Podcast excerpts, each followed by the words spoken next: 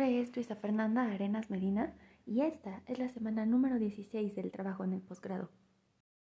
El tema de esta semana corresponde a un ejemplo práctico del análisis de correspondencias múltiples.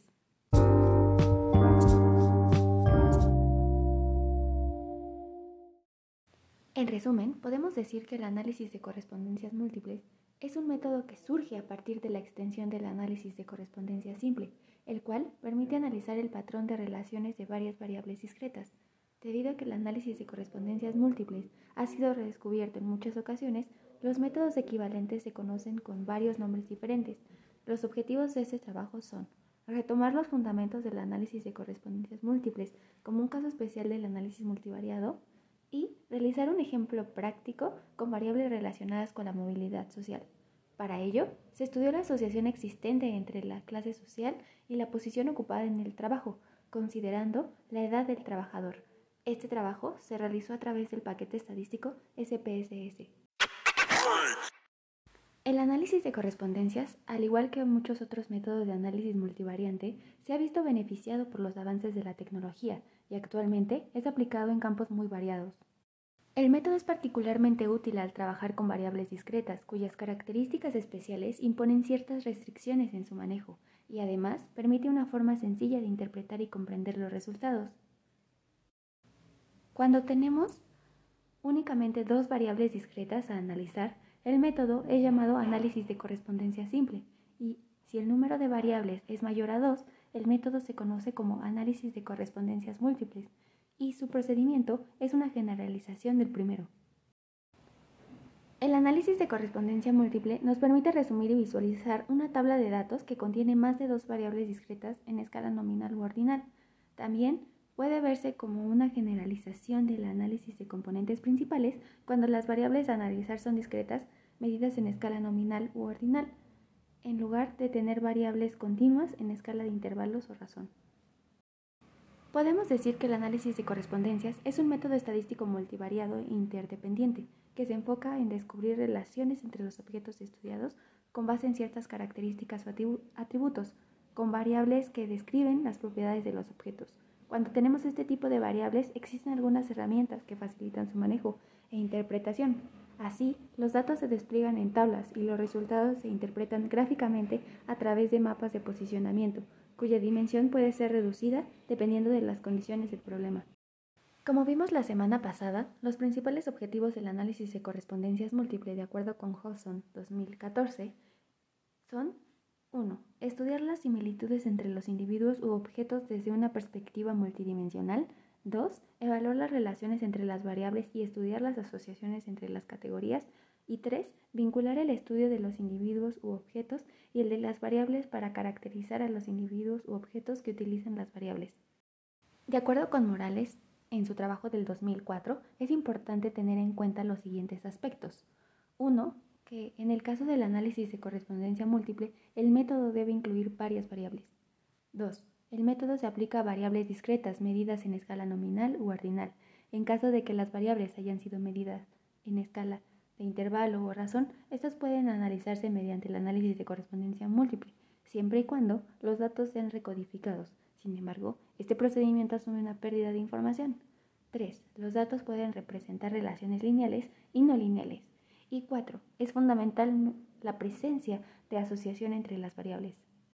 Siguiendo el método de análisis de correspondencias, se realizó un ejercicio en el que se está interesado en analizar la movilidad social y para ello se estudió la asociación existente entre la clase social y la posición ocupada en el trabajo, considerando la edad del trabajador, donde la edad de los trabajadores es una variable discreta medida en escala nominal, al igual que la clase social, sin embargo, la posición en el trabajo es una variable discreta medida en escala nominal. En este trabajo, dado que es el primero en análisis de correspondencias múltiples, se realizaron estadísticos descriptivos de nuestras variables para observar las frecuencias de cada una de ellas. En este caso, no fue necesaria la estandarización de las variables. En las tablas se observa que el porcentaje válido se obtiene a partir de las categorías que tiene presente cada variable, por lo que aumenta y disminuye en cada una de las tres variables. Antes de aplicar este método, es importante revisar que las variables cumplan con sus características y que el ajuste indique que existe relación entre las variables. Para determinar si las variables se encuentran relacionadas, se prueban con la distribución de probabilidad de chi cuadrada. De esta manera, el juego de hipótesis se establece de la siguiente forma, para conocer si existe la independencia de las variables. La hipótesis nula nos dice que no existe asociación entre la edad de los hijos y su clase social con respecto a la posición que ocupan en el trabajo, es decir, hay independencia entre las tres variables. Por su parte, la hipótesis alternativa nos dice que sí existe asociación entre la edad de los hijos y su clase social con respecto a la posición en el trabajo que ocupan. Es decir, por lo menos dos de las tres variables están asociadas y por lo tanto hay dependencia. Al realizar la prueba de chi cuadrada, nos dimos cuenta que el nivel de significancia era mucho mayor que 0.05, por lo tanto se tiene que aceptar la hipótesis nula. Entonces, no existe asociación entre la edad de los hijos, su clase social, con respecto a la posición que ocupan en el trabajo, es decir, hay independencia entre las tres variables. Por lo que tomando en cuenta los supuestos, en realidad ya no sería viable continuar con el análisis. Sin embargo, para fines prácticos continuamos para ver cómo se comporta el método. El método se programó con dos dimensiones para determinar cuál lo representa de mejor manera. Sin embargo, en las tablas se observa que en realidad las dos dimensiones están representándolo de igual forma, por lo que de igual forma resulta poco certero. Por último, refiriéndonos a las medidas de discriminación, observamos que la variable de posición en el trabajo es la única con capacidad explicativa, lo que en realidad sería muy extraño.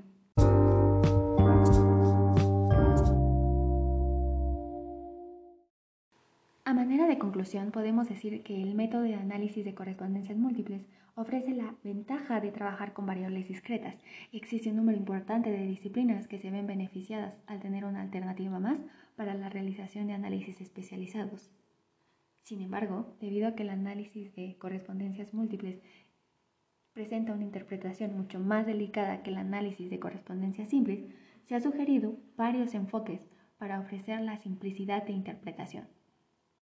Sin embargo, en este trabajo pudimos observar que las variables no estaban asociadas y que esto entorpece mucho el uso de este método y ante tal situación es mejor buscar otras formas de estudiar las variables.